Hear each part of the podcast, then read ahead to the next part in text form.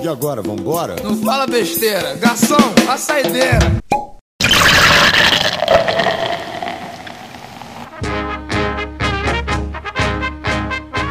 Bom, vamos lá. Salve nação tricolor, presida na área. Estamos chegando aí para nosso saideira. Explicar um pouquinho para vocês aí como vai funcionar o nosso nosso quadro, né? Digamos assim.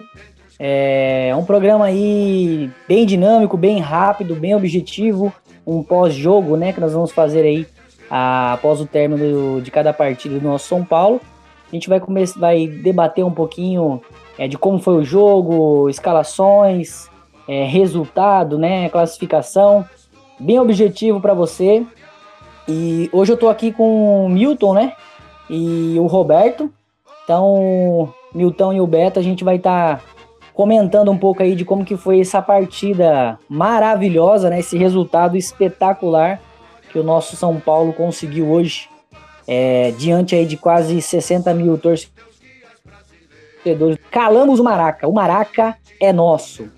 E aí, Milton, como que foi esse jogo aí, na sua opinião? O que, que você achou?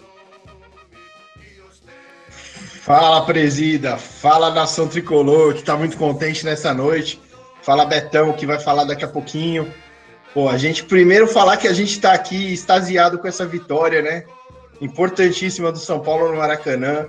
Encostamos no líder e agora a gente está na briga para tomar essa posição aí do Flamengo. E o jogo, assim, como a gente já esperava, ia ser um jogo difícil, porque os dois times têm bom, os dois times têm bons elencos, né?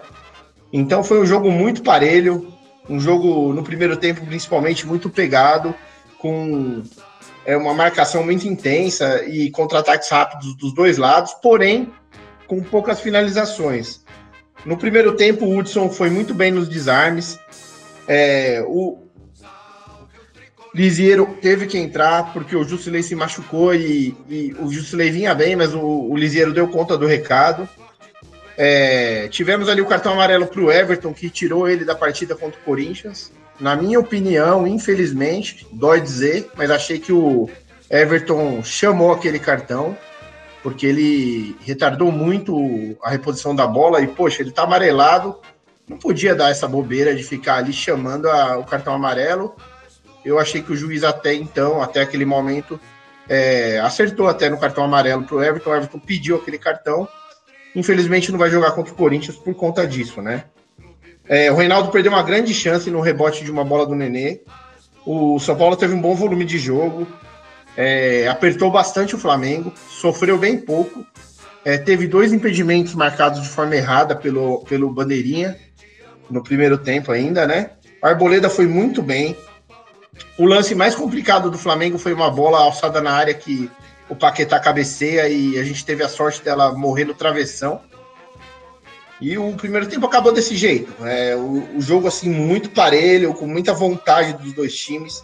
Os dois times, assim, é, claramente faltando um pouquinho do ritmo de jogo, porém com muita vontade. Então foi um jogo muito bom de assistir. O que se manteve no, no segundo tempo, onde, assim, rapidamente a gente conseguiu fazer o gol no contra-ataque de uma bola roubada pelo Everton, que ele mesmo acaba fazendo o gol.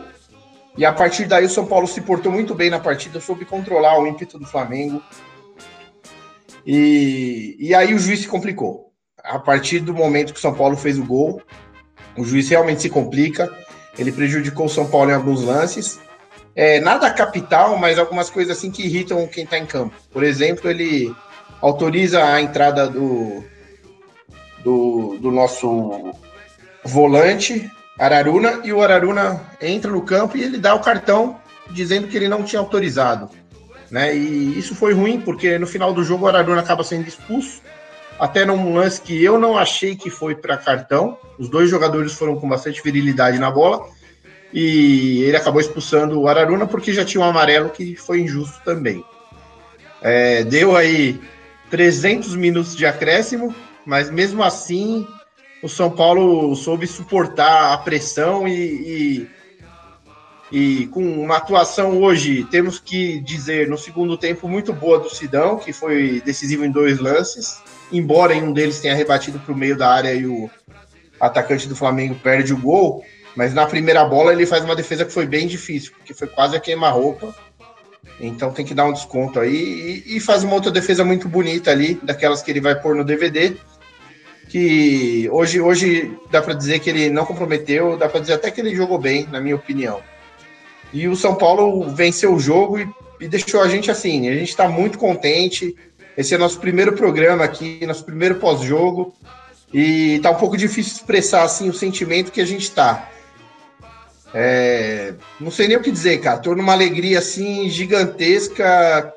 Imagino que você também, né, presida? Ah, certeza, Milton. Na verdade, cara, eu tava assim. Até falei no último programa, eu falei. É, os próximos quatro jogos são fundamentais para a gente saber e ter a certeza se o São Paulo vai brigar para ser campeão brasileiro. É, hoje, cara, foi um jogo é, além da expectativa, né? Porque se a gente pensar que o time ficou um mês parado, na verdade, tiraram 10 dias de folga. É, vou, treinou pouco, teve dois jogos treinos, se eu não me engano. É, contratações e saídas.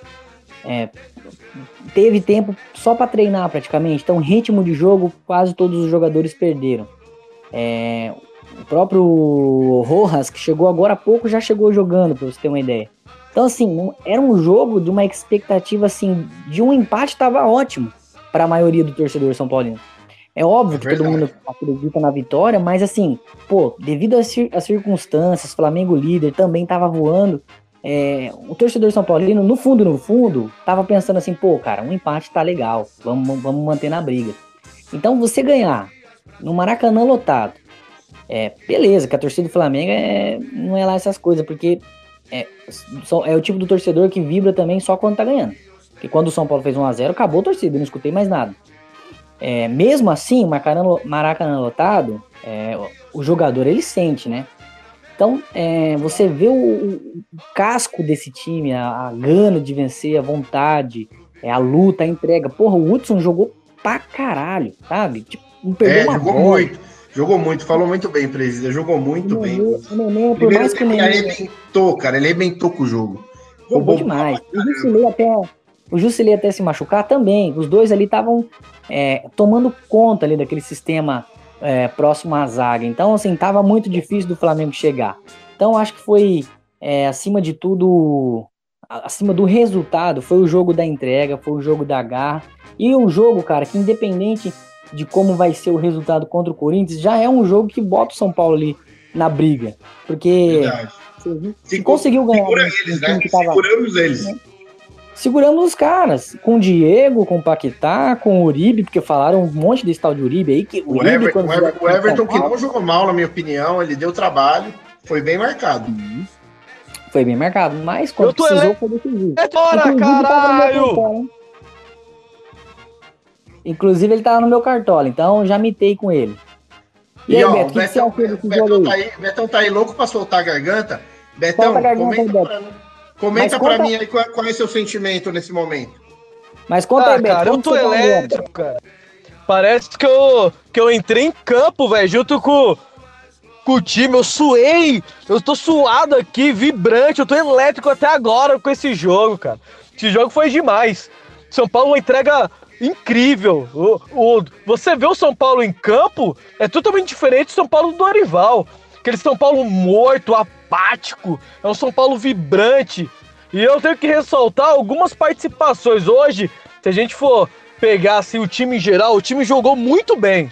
Mas teve algumas situações de jogo que alguns caras sobressaíram.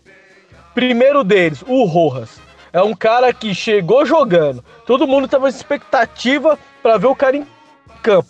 E como dizem, a primeira impressão é que fica, moleque é bom. Não é moleque, né? Já é um cara rodado, já jogou Copa do Mundo, tem 29 anos. É um cara rápido, um cara que sabe tocar bola, um cara que é objetivo. Todos os dribles que ele deu foi em direção ao gol. Isso é uma coisa que faltava pro São Paulo. Marcos Guilherme tinha bastante velocidade, só que às vezes vibrava muito pro lado sem objetivo. Ele não, é um cara liso que dibra em direção ao gol. É o Betão, inclusive, que... inclusive, ele quase fez, quase fez o gol, né? O, o quase. fez uma quase, grande defesa. Quase fez o gol. quase fez o gol. É, era a minha aposta da rodada no Cartola. Eu tô feliz em dobro, né? Então, mano, o cara ele jogou muito tempo que ficou em campo. Lógico que como jogadores com essa entrega que teve durante o jogo, muito, quase o time inteiro sentiu câimbra, sentiu dores, o músculo rompeu, porque a entrega do São Paulo é incrível, cara. O, o que esses jogadores, mesmo se eles não entregar tecnicamente, mas o que estão entregando de vontade, de raça, de honrar essa camisa, cara, é incrível. Outro cara que eu vou citar, que passou despercebido, mas para mim foi fundamental nesse jogo, foi o Diego Souza. Ele, a entrega dele, a, todas as bolas que foi para ele dividir com o zagueiro no alto, ele ganhou todas. Além de ganhar, ele matava, colocava no chão e arrancava. Abria jogada pro lado direito, abria jogada pro lado esquerdo. Ele hoje ele jogou como falso 9, porque ele vinha toda hora no meio, ganhava jogada e distribuía pros ponta. Diego Souza para mim foi um dos melhores jogadores em campo, porque ele jogou bem os dois tempos. A gente criticou o cara quando o cara chegou, o cara tava gordo, o cara não conseguia fazer gol. O cara teve uma conversa franca com o técnico, teve a chegada do Nenê e do Everton que deu uma impulsionada no cara. E o que o cara jogou hoje mostrou que ele tá chegando na forma ideal dele. Ele é esse cara pesado, forte. Ele é esse cara. Ele não vai ser um cara veloz. Mas é um cara que sabe disputar a bola no alto, põe a bola no chão, abre jogo. O cara inteligente que abre jogada pros dois lados. É muito bom mesmo. Tecnicamente eu gostei muito do que eu vi. É, não é um cara que só corre, não. Um cara, um cara objetivo, um, um, tanque, né? O cara é um tanque. É um tanque, é um tanque. E, e o assim, Nenê não precisa de, O Nenê a gente não precisa de falar, né, cara? Porque o que é... o cara tá jogando, ele é um cara muito inteligente, é um clássico. O cara toda hora ficava provocando o adversário. Ele vinha pegar as bolas do, dos volantes, pros volantes, dar opção pro volante jogar, já lançava os ponta. Ou achava o Diego Souza pra fazer uma tabela rápida, ou ele chamava o Reinaldo pra fazer um 2. Hoje ele fez um pivô, hoje ele fez um pivô muito bem feito. É, faz, fazendo parede e, e passando para quem vinha de trás, e o jogo desenvolveu muito bem assim. O Everton jogou muita bola também, né? Para variar, o Everton é foda. Ele joga pra caralho mesmo. Ele elevou o nível do São Paulo. Uma pena que ele não vai jogar aí contra o Corinthians. Só que tem o seguinte: é, na entrevista de apresentação, o Rojas falou que já jogou do lado na ponta do lado esquerdo. Então acho que no próximo jogo é bem capaz a gente ter o Rojas do lado esquerdo e o Carneiro do lado direito. Eu tô apostando nisso aí e acho que a gente não vai ter grande problema não. É, embora o Everton é um jogador assim fantástico, ele é o jogador que le levanta a atuação de todos os outros. É um motorzinho mesmo. Ah, ele é um cara que que ele encaixa em qualquer time. Porque taticamente ele, ele, ele, é perfeito. Taticamente ele é perfeito. Ele recompõe na marcação, dá opção de passe e infiltra como centroavante quando precisa. Ele é muito inteligente taticamente, cara. Todo técnico, se você perguntar pro, pros 20 técnicos aí, ó, da, tirando o nosso, né? Os 19 técnicos, todo mundo queria um Everton no time. Como tecnicamente ele entrega muito, cara. E, e a, torcida do Flamengo, Beto? Será que tá triste ou não? Porque assim, quando... a, torcida do, a torcida do Flamengo é o seguinte, né?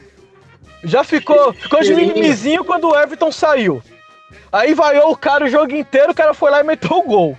É, falou que e não jogava nada, que tava saindo, que era um peso pro time, né? Que, que 15 milhões era muita grana pra um jogador de quase 30 anos, que não sei o quê. Quase não, Ó, ele já tem 30. Né? Essa, né? essa é uma análise que eu, eu me orgulho de ter feito, porque ele vem correspondendo o que a gente falou. No Flamengo, ele era exatamente o mesmo cara. Ele jogou lá três anos sendo coadjuvante, só que fazendo todo mundo jogar muita bola. Só que era o seguinte: no momento importante, ele também fazia o gol. E ele tá fazendo isso no São Paulo.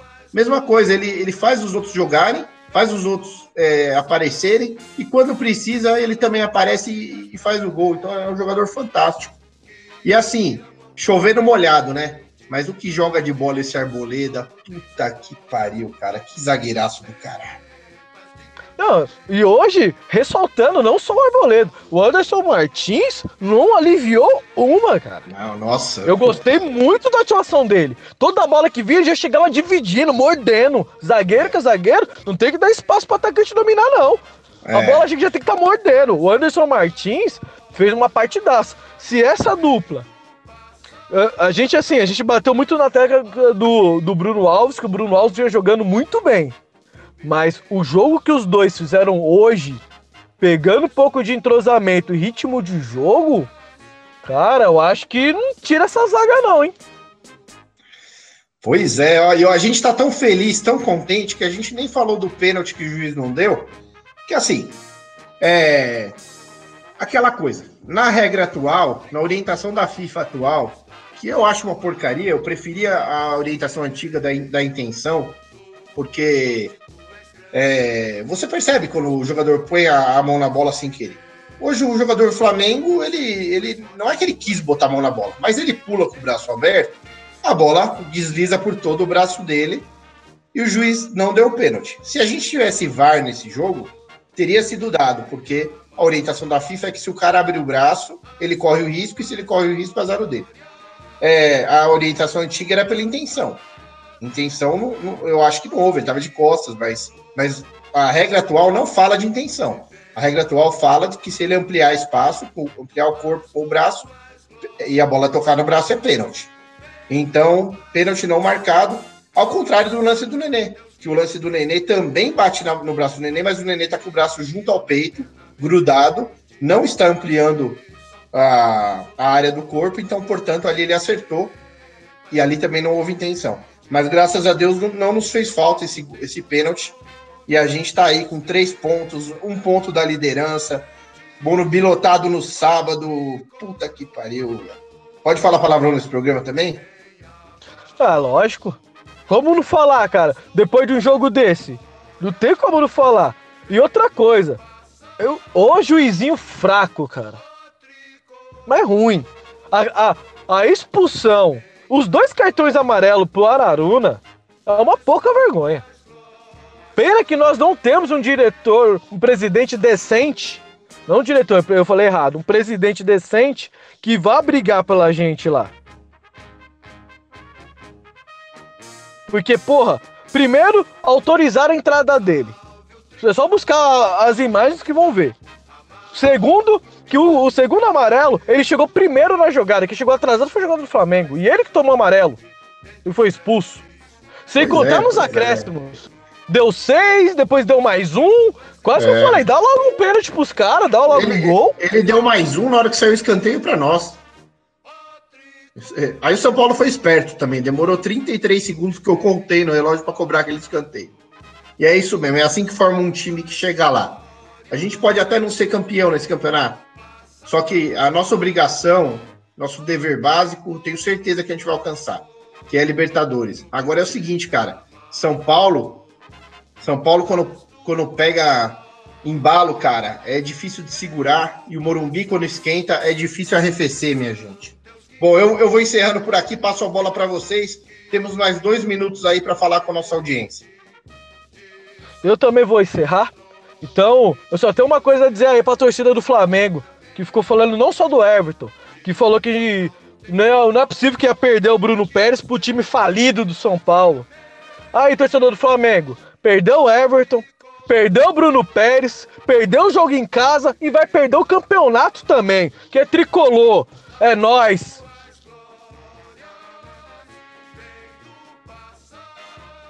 Boa, isso aí, Beto. Bom, estamos encerrando então aí o nosso Saideira, né? Esse futuro novo quadro, ou já novo quadro do SPF Cast. Quero agradecer a você que esteve conosco aí nesses 20 minutos, 20 e poucos minutos.